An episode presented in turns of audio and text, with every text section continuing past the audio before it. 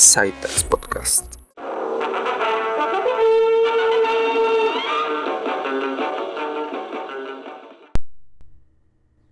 Hola Internet, yo soy Tax y este es el episodio número 7 de este podcast. ¿Y qué tenemos el día de hoy? Vamos a empezar con Gotobun no Hanayome, que es un anime que se llama en inglés The Quintessential Quintuplets, creo que es así. Es un anime de unas quintillizas que son pésimas para los estudios y que, o sea, pues requieren un tutor y en este caso es un es un chico de su misma edad que es, está traumado con los estudios, pero además es pobre y de hecho no sé por qué tengan una deuda, no han dicho. Este y pues necesita dinero y estas chicas son ricas, entonces pues pues se presta todo para que se desarrolle la historia. Ya van dos temporadas y acaba de terminarse la segunda justamente hace unos días. El... Acabo de ver la primera y llevo parte de la segunda. Y está padre. No, no está... Está obviamente algo menso de que unas quintillizas y se vuelve una especie de harem un poco bizarro eso. De que como Sword Art Online o muchos otros que hay una especie de harem donde todas empiezan como que a enamorar del protagonista, pero en este caso son hermanas. Pero cada una tiene una personalidad, personalidad distinta y se visten distinto. Pero está extraño, o sea, ya si lo analizas. Este, pero bueno, está padre. Las, las situaciones, las situaciones que se, que se dan, están padres. O sea, si te llegan como que sentimentalmente si te llega, porque parece que estás viendo una película, o sea, si la situación te envuelve y, no se ve tan menso todo. Y por eso es uno de los animes ahorita más seguidos.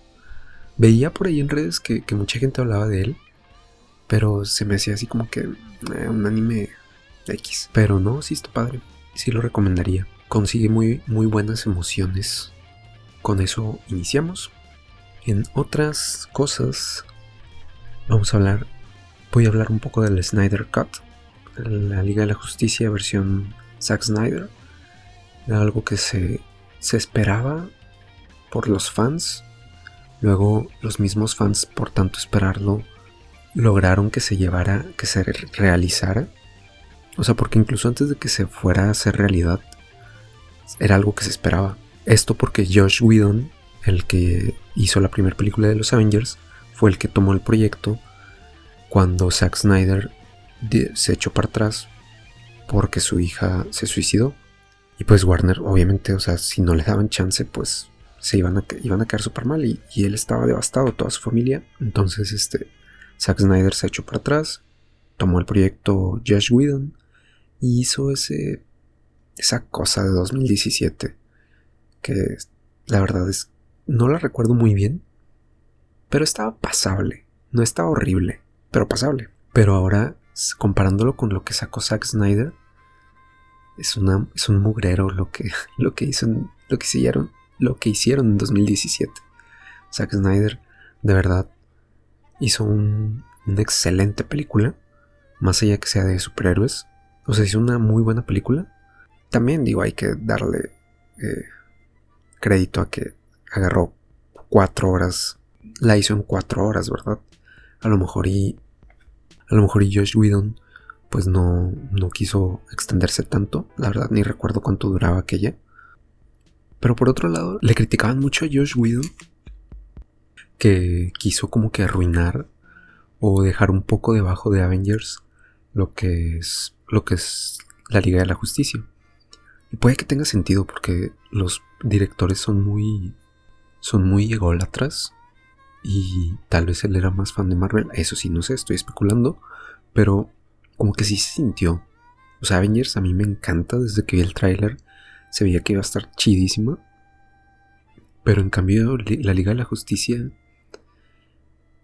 Cuando salió el tráiler con Zack Snyder se veía muy chido. Cuando salió la película, pues estuvo pasable, como ya dije. No, no estuvo muy buena. Este, y bueno, también hay que darle un poco de crédito a que tomó un proyecto como con tres cuartos de avance y le dijeron hazlo tú y pues le tuvo que cambiar muchas cosas y además ahí sí yo creo que entre el ego decidió cambiar muchas cosas. Entonces, este, pues salió eso. Por ahí hubo unas acusaciones recientemente también contra él. Digo, no vienen al caso, pero puede que entonces no sea una persona tan honorable. Este, pero bueno, ahí comparándolo el Snyder Cut con lo de Josh Whedon, con la 2000, con la película de 2017, pues es, es un murero lo de hace cuatro años. Y me encantó el Snyder Cut. Agradezco que hayan quitado varios eh, chistes o varias cosas muy Marvel, muy Avengers. Este, se quedaron algunas otras. Pero, pero sí se siente muy, muy diferente. Está muy chida esta película. Entonces, pues, si tienen la oportunidad, de verdad, véanla.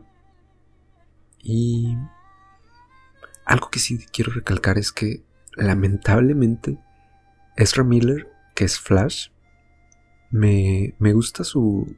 Me gusta como persona, o sea, se me hace un, un actor buena onda, además de que sí es medio otaku y friki, pero como Flash, como... Ay, se me fue su nombre de de cuando no es Flash, este... Alan, Alan que se me fue completamente. Barry Allen, ¿cuál Alan? Barry Allen, este, no me, no me gusta casi nada. Los chistes que tiene, o sea, la manera de, de ser cómico, la siento muy forzada. O sea, como que no es él. O a lo mejor así es él. Y se ve raro seguido. No lo sé. Como, algo, como algunos frikis. Pero bueno, entonces, pues quería mencionar eso. A mí no me encanta. Pero pues bueno, ya es. Y igual que bien por él. también ya tenemos la serie. Que la serie me gustaba mucho. Hasta como la cuarta temporada. Creo que no sé si la terminé o me quedé. O me quedé como a la mitad. Pero se fue distorsionando mucho. Aunque creo que igual tiene muchos fans todavía. Porque ya van como seis temporadas. Pero bueno. O sea, no me gustó mucho el Ezra Miller como Flash tenemos el de la serie, ese sí es mejor. Y ojalá que cuando hagan la película, si es que se llega a dar, porque se supone que iba a salir en 2019, y ya estamos en 2021, la han retrasado demasiadas veces. Ah, eh, lo, que, lo que iba a decir es que se mencionó que, que iban a hacer como que una especie de multiverso con, con el Flash de la serie. O creo que ya salió. Creo que no. Pero pues por el tema de que Flash viaja mucho en el tiempo y, en, y justo en la serie viajan entre universos, pues podría darse que salga Ezra Miller con Grant Gustin en serie o película. Que no estoy seguro si ya salió. Pero bueno. Este, entonces ahí está. Hasta aquí dejo, dejo lo del Snyder Cut. Está muy chida. Vale mucho la pena. Y Ahora vamos a pasar a algunas noticias. Hay un personaje que me gusta mucho, un personaje histórico, que sin él no sería lo que es el mundo ahorita, no podría estar grabando este podcast. Y se trata de Alan Turing, que es considerado el padre de las computadoras, que fue un, matemático, computólogo de, de los años 50, que creó básicamente la lógica de las computadoras. Era un inglés que era homosexual y lamentablemente en aquella época era mal visto los homosexuales al punto de considerarlos como que atentaban contra la sociedad. Entonces, si te denunciaban y te comprobaban y te comprobaban que eras homosexual, procedían en contra tuya y podían encarcelarte. A él no lo encarcelaron, me parece, pero lo obligaron a tomar un supongo que testosterona usaba tomar compuestos químicos para como contrarrestar la homosexualidad. Y eso lo terminó llevando una depresión que dicen que, que lo hizo que se suicidara. Pero ahí está muy ambiguo porque también dicen que posiblemente lo mataron. Pero bueno, eso lo voy a dejar para otro episodio.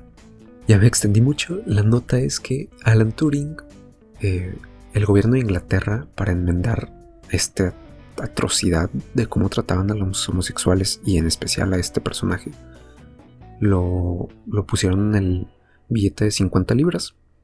Y es algo muy chido, un logro muy, muy grande para un personaje tan importante. Este, y pues bien por él, que, que al menos han tratado de redimir la imagen que sí lo habían dejado un poco de lado. Y bueno, bueno, esa es la nota. En otra nota, hay un videojuego que he escuchado de él que dicen que está muy padre, que se llama Ghost of Tsushima. Este es para PlayStation, por eso igual no, no estoy tan interesado porque no tengo un Play. Aunque quisiera, no tengo un Play como para, para poder jugarlo. Pero este juego eh, ha sido algo muy hablado en los últimos meses. Y yo creo que de. Yo creo que justamente por esto que ha sido un gran éxito, es que le van a llevar al cine. Va a tener una adaptación en película. Y va a ser de la mano del director de John Wick. Por lo cual, pues la verdad se ve prometedor el proyecto. Este, ya que John Wick pues son películas increíbles en estos, en estos días. Tanto que no se han quedado en tres. Ya se está, se está esperando una cuarta película. Y pues bueno, esa era, es la nota. Va a haber una película de Ghost of Tsushima. Por otro lado, continuando con películas, pero en este caso de anime, tenemos la película de Saider no Yo Nikotoba ga Wakigaru.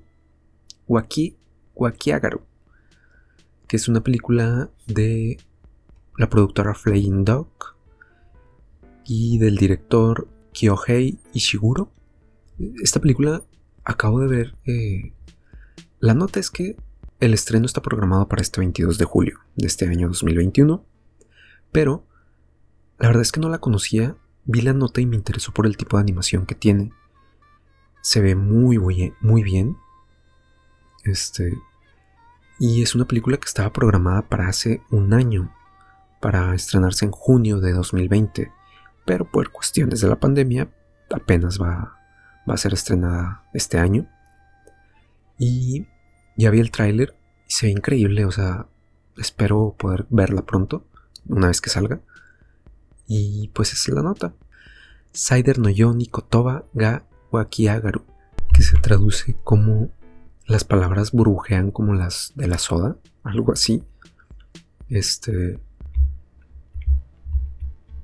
Pues se ve muy bien. Y. A ver qué. qué tal una vez que salga. Igualmente en otra nota, la película Sword Art Online Progressive que es el nuevo proyecto de la franquicia que retoma eh, lo que es Aincrad, pero más extendido. O sea, es como una. como el Snyder Cut para los fans. Porque hay que decirlo. Sword Art, Sword Art Online tiene el éxito que tiene por esos primeros 12 capítulos de la primera temporada. El Aincrad, el arco de Aincrad es increíble, o sea, es magnífico. Lástima que dura tan poco, pero eh, tanto en, novelas como en como ahora en esta película fueron se van a extender con este tema. En las novelas por el autor de, de la misma, Reki Kawahara, este rehizo las novelas extendiéndose en Aincrad, o bueno, al menos la primera. Este, o sea, la extendió. Y esto mismo es lo que lo que van a plasmar en esta película Sword Art Online Progressive. Lo cual es un poco de, la, de lamentable porque va a ser película, esperaríamos mucho más. Pero por lo que se ve en el tráiler, un tráiler que acaba de salir hace unas horas, eh, pues va a ser, va a mostrar mucho más contenido que no se vio en, en esos primeros 12 episodios. Entonces, este, pues se ve, se ve muy bueno, muy interesante. El, estreno está programado para la temporada de otoño en Japón. Como normalmente, bueno, ha salido a veces en, abril y otras veces en, en otoño. Y por ahí de hecho se ve un, un nuevo personaje que, spoiler, o sea, bueno, como deducción mía, imagino que lo van a matar, porque obviamente pues esto extiende más el universo de Aincrad, pero nunca se habló de ella antes. Entonces no sé quién, quién puede ser. Y pues nada más, ahí está, vean el tráiler. Eh, si lo googlean, hay, hay un nuevo tráiler que salió el 27 de, el 27 de marzo y se ve muy bien. Como última nota, también ah, voy a hablar de un spin-off que en su momento había leído algo al respecto y yo pensé que iba a ser una continuación, pero ahora estoy viendo que es un spin-off, que igual es como lo que acabo de mencionar de Sword Art Online, de Sword Art Online, pero aquí sí no se centra en los mismos personajes al parecer. Voy a hablar de Mahoka Koko no Yotusei, que el, el nombre original es Mahoka Koko no Retosei, que es un anime que salió en por ahí de 2000 13 más o menos. Y salió igual un video promocional que, que confirma que se va a estrenar en julio, pero como dije antes, yo tenía entendido que iba a ser una continuación, pero es un spin-off. Y esta serie también está un poco rara en el sentido de que hay un romance ahí muy raro entre, la, entre dos hermanos, pero fuera de eso, eh, está, está padre. Está muy, muy ingeniosa y de hecho Parte de lo que dice la nota es que esta serie ha dado pie a que muchos autores se hayan inspirado y creado universos similares o alternos, este, cosa que yo no sabía. Y pues ha, sido de inspiración para muchos. Entonces es una... O sea, sí, sí es una muy buena historia que vale mucho la pena. Y ojalá esté muy buena este spin-off, Mahoka Koko no Yatusei, para este julio 2020. Y como última nota, quiero mencionar que la franquicia de Yurukam, que es este anime que, hablé en el episodio pasado de campismo, va a tener un videojuego. Eh, la compañía que lo está desarrollando se llama Mages. Este, y pues es lo único que se ha, se ha hablado. No hay todavía fecha de lanzamiento, pero pues ya veremos de qué se trata. Ya que no hay, no hay mucha información al respecto, más allá de que se está desarrollando. Y pues nada más, de hasta ahí con las noticias. Ahora vamos a hablar de lo más importante, Jorimilla. Para iniciar, eh, como mencioné, estamos cerca de finalizar marzo. Y esto quiere decir que ya pasó el 25 de marzo, que este día es el día en que cumple años Hori Kyoko. Y para conmemorarlo le hicieron varias mercancía. El autor eh, Daisuke Hagiwara, el artista, hizo una ilustración. Fue un día muy grato en redes, al menos en Twitter, porque mucha gente estuvo al pendiente y celebrando el cumpleaños de este personaje que no existe, pero que ha llegado a los corazones de la gente. Y bueno, eso como, como un fact ahí. Pero el tema que quiero hablar hoy es que Hoy es domingo, el día de ayer salió el episodio número 12 de Jorimilla y este episodio solo me hizo confirmar que Jorimilla realmente es la mejor romcom que puede existir. Desde que vi el avance por ahí del jueves que lo sacan, dije, se ve muy bien, tanto visualmente como, como lo que puedan mostrar. O sea, las escenas que se ve que van a traer, que va a traer. Y sí, definitivamente el episodio número 12 fue increíble. Fue. Es como la cumbre del, del anime. Porque ya sé cómo termina el, el manga. Y pues te va a dejar como te deja muchos otros animes. Pero este episodio número 12.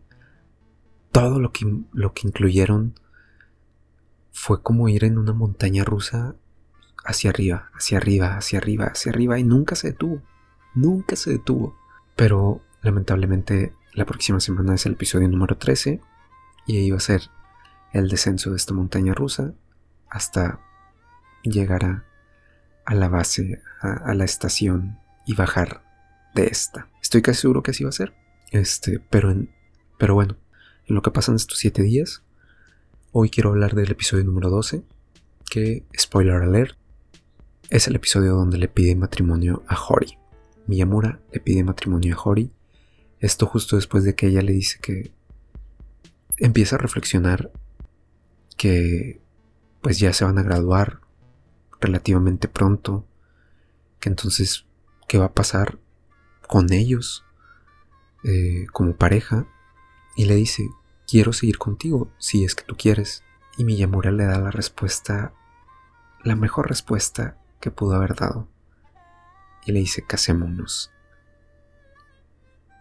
Y luego ella le contesta, cuidaré bien de ti. Eso se ve en otros animes cuando se proponen. Y esto se, usa mucho en Japón. O sea que, que, le dice el... Que cuando le dicen que sí al hombre, una vez que se, que se le propone a alguien, le dice, cuidaré muy bien de ti. Y aquí fue al revés. Miyamura se lo propone y luego como que le da vergüenza y quiere huir y Hori le responde esto. O sea, la cantidad de emociones y luego visualmente cómo lo recrearon. En el manga, en el manga cuando lo vi la verdad se sintió un poco de que, ¿qué? ¿Qué? ¿Qué? ¿Lo dijo?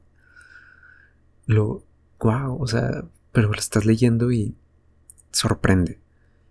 Pero acá también no lo es, bueno, igual en el manga no lo esperaba, pero en el anime no sé, no no incluso cuando empezó la escena dije, "Ah, va a ser eso", pero no me lo esperaba así. Fue un vuelco al corazón, como dicen.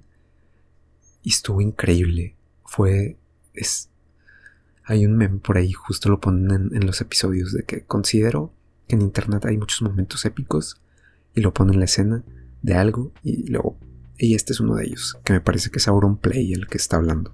Y sí, sí es uno de los momentos cumbre de Internet, uno de los momentos cumbre del anime y de las comedias románticas. Y va a quedar para la posteridad, para la mejor escena de amor. No, la verdad es que Orimilla es la mejor, tiene las mejores escenas de amor, de comedias románticas que puede, que puede haber. Y luego no, no bastándoles eso, termina el opening, digo el ending, y pone una escena que también viene en el manga, donde visitan el, el templo en Año Nuevo, como acostumbran mucho los japoneses, y le dice Hori que Miyamura es la primera persona, es la última persona que vio en, en el año y la primera persona que vio en el Año Nuevo. Y él tranquilamente a su modo responde, espero que a partir de ahora así sea todos los años. O sea, no, no, no. Es increíble. Es increíble lo que, lo que provoca, lo que te muestra. Y Hori solo se queda más enamorada. O sea, no, no dice nada. Solo disfruta estar con él. Y por eso es que Horimiya me hizo, este episodio por eso me hizo confirmar que es el mejor anime de comedia romántica que existe. Y que además, sin darme cuenta, eh, yo tengo muchos años viendo anime y en menor medida leyendo mangas, pero no quería elegir nunca un favorito. Porque básicamente todos los animes me gustan. Pero sin querer, Jorimilla, ya me di cuenta que si me llegan a preguntar cuál es tu anime favorito o tu manga favorito, sin duda diría que Jorimilla. Está muy por encima de todos y luego, ahora sí como estaba antes. No podría decir algún favorito. Si depende de quién me lo pregunte, le diré. O sea, si es alguien que no es otaku, le diré: ¿Qué te gusta a ti? Ok, ve esto. Esto te va a interesar a ti, te va, te va a gustar. Pero así yo decir: Tengo en segundo lugar, que ya serían segundos lugares, eh, pues no tengo uno en especial. Death Note, Dragon Ball. Bueno, Dragon Ball siempre lo pongo un poco aparte, porque crecimos con él. Eh, pero bueno, Death Note, Code Geass, Cowboy Bebop, este, Trigun, Haruhi Sumiya, eh, ¿Cuál otro más recientemente? O sea, muchos. Muchos tengo entre mis favoritos. en mi segundo lugar. Eh, de manga, por ejemplo, Bakuman, también Katekyo, Hitman Reborn. Pero bueno, me estoy desviando del tema. El tema es que, sin darme cuenta, Jorimilla ocupó el primer lugar como mi anime y manga favorito. Y eso me da mucho gusto, la verdad. No. No me lo esperaba. Y por lo mismo, así como en el episodio 12 no me esperaba todo lo que iba a venirse, eh, de emociones, de situaciones, llegó este anime y se posicionó sin yo esperarlo, sin yo quererlo, como mi favorito. Entonces, eh, tiene. Jorimilla tiene una intensidad, un amor tan intenso y cómo corresponden uno al otro. Eso es lo que, lo que lo hace tan grande. Y luego también tienes las situaciones normales donde hay otros personajes y también sienten afecto por otros entre ellos. O sea, hay otras relaciones que pueden o no darse. Hay rompimientos de corazón y hay... O sea, es, un anime increíble en cuanto al amor. Y en cuanto a comedia, digo, no es no es la mejor comedia del mundo, pero es una comedia muy sana, con un amor igual muy sano. Entonces es el mejor anime que existe para mí. Y pues básicamente la próxima semana voy a tener que concluir con lo que voy a hablar de Orimilla, ahora sí, de Jorimilla, porque se va a terminar el anime.